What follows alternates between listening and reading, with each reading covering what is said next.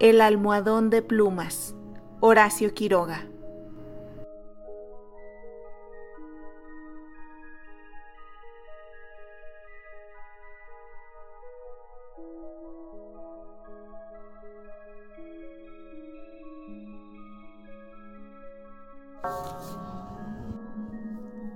Su luna de miel fue un largo escalofrío, rubia, angelical y tímida. El carácter duro de su marido heló sus soñadas niñerías de novia. Lo quería mucho, sin embargo, a veces con un ligero estremecimiento, cuando volviendo de noche juntos por la calle, echaba una furtiva mirada a la alta estatura de Jordán, mudo desde hacía una hora él por su parte la amaba profundamente sin darlo a conocer. Durante tres meses se habían casado. Vivieron una dicha especial. Sin duda, hubiera ella deseado menos severidad en ese rígido cielo de amor, más expansiva e incauta ternura, pero el impasible semblante de su marido la contenía siempre.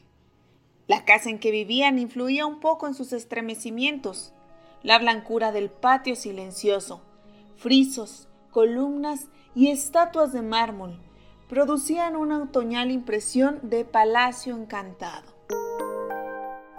Dentro el brillo glacial del estuco sin el más leve rasguño en las altas paredes afirmaba aquella sensación de despreciable frío.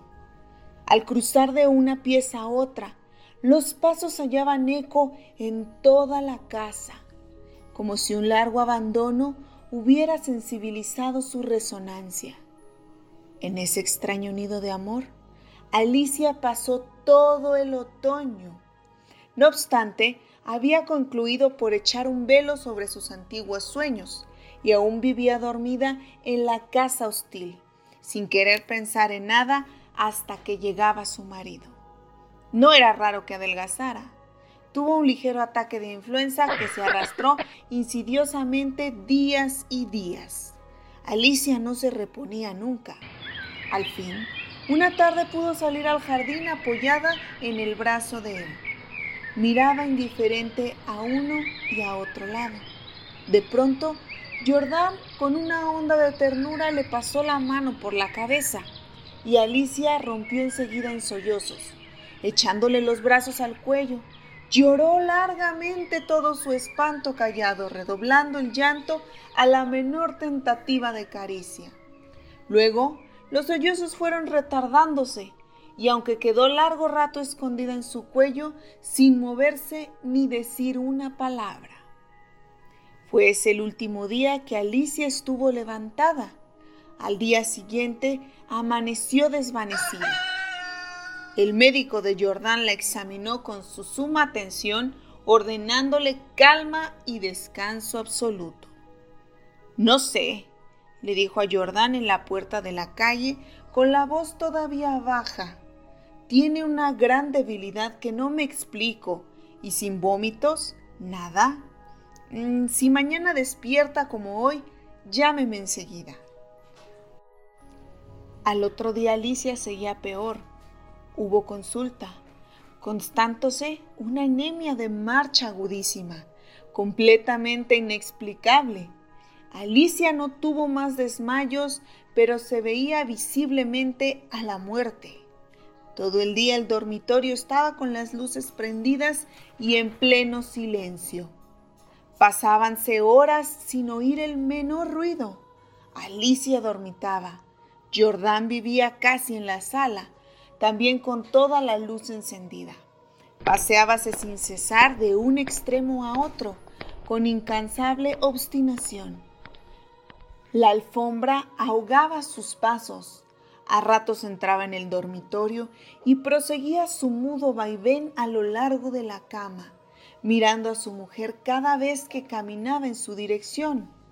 Pronto Alicia comenzó a tener alucinaciones confusas y flotantes, al principio y que descendieron luego a ras del suelo. La joven con los ojos desmesuradamente abiertos no hacía sino mirar la alfombra a uno y a otro lado del respaldo de su cama. Una noche se quedó de repente mirando fijamente.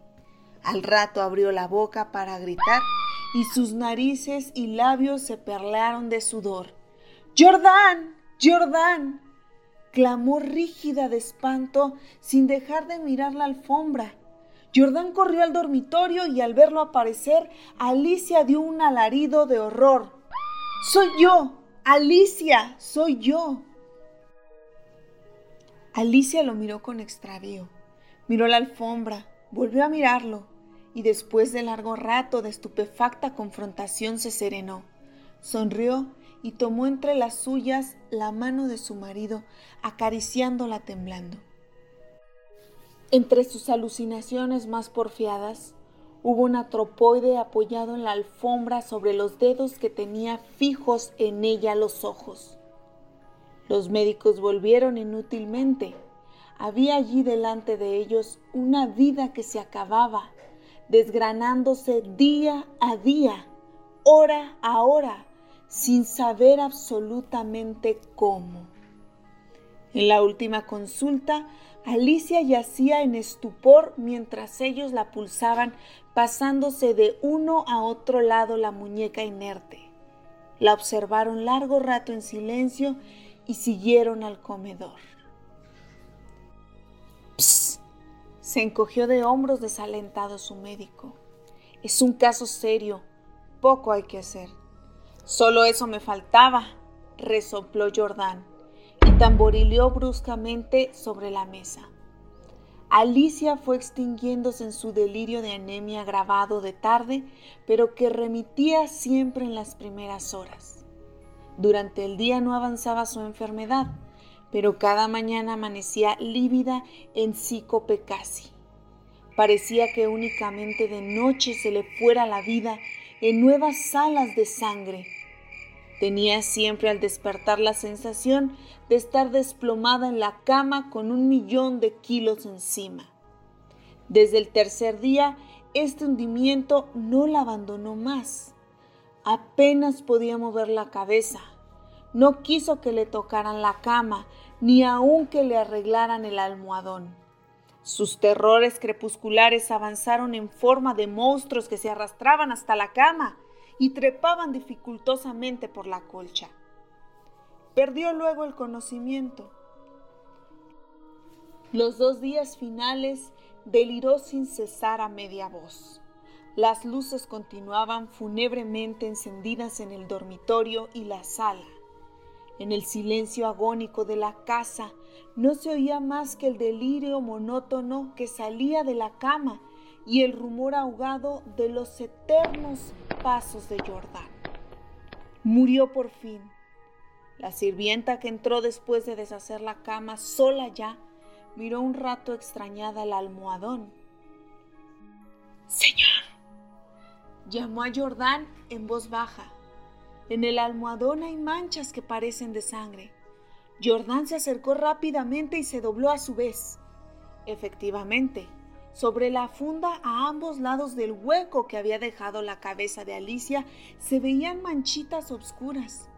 Parecen picaduras, murmuró la sirvienta después de un rato de inmóvil observación. Levántelo a la luz, le dijo Jordán. La sirvienta lo levantó, pero enseguida lo dejó caer y se quedó mirando a lívida y temblando. Sin saber por qué Jordán sintió que los cabellos se le erizaban. ¿Qué hay? murmuró con la voz ronca. Pesa mucho, articuló la sirvienta sin dejar de temblar. Jordan lo levantó. Pesaba extraordinariamente. Salieron con él y sobre la mesa del comedor, Jordan cortó la funda y envoltura de tajo. Las plumas superiores volaron y la sirvienta dio un grito de horror con toda la boca abierta llevándose las manos crispadas a los bandos. Sobre el fondo entre las plumas, moviendo lentamente las patas velludas, había un animal monstruoso, una bola viviente y viscosa. Estaba tan hinchado que apenas se le pronunciaba la boca. Noche a noche desde que Alicia había caído en cama, había aplicado sigilosamente su boca su trompa, mejor dicho, a las sienes de aquella chupándole la sangre. La picadura era casi imperceptible. La remoción diaria del almohadón había impedido sin duda su desarrollo, pero desde que la joven no pudo moverse, la succión fue vertiginosa. En cinco días, en cinco noches, había vaciado a Alicia. Estos parásitos de las aves, diminutos en el medio habitual, llegan a adquirir en ciertas condiciones proporciones enormes. La sangre humana parece serles particularmente favorable y no es raro hallarlos en los almohadones de plumas.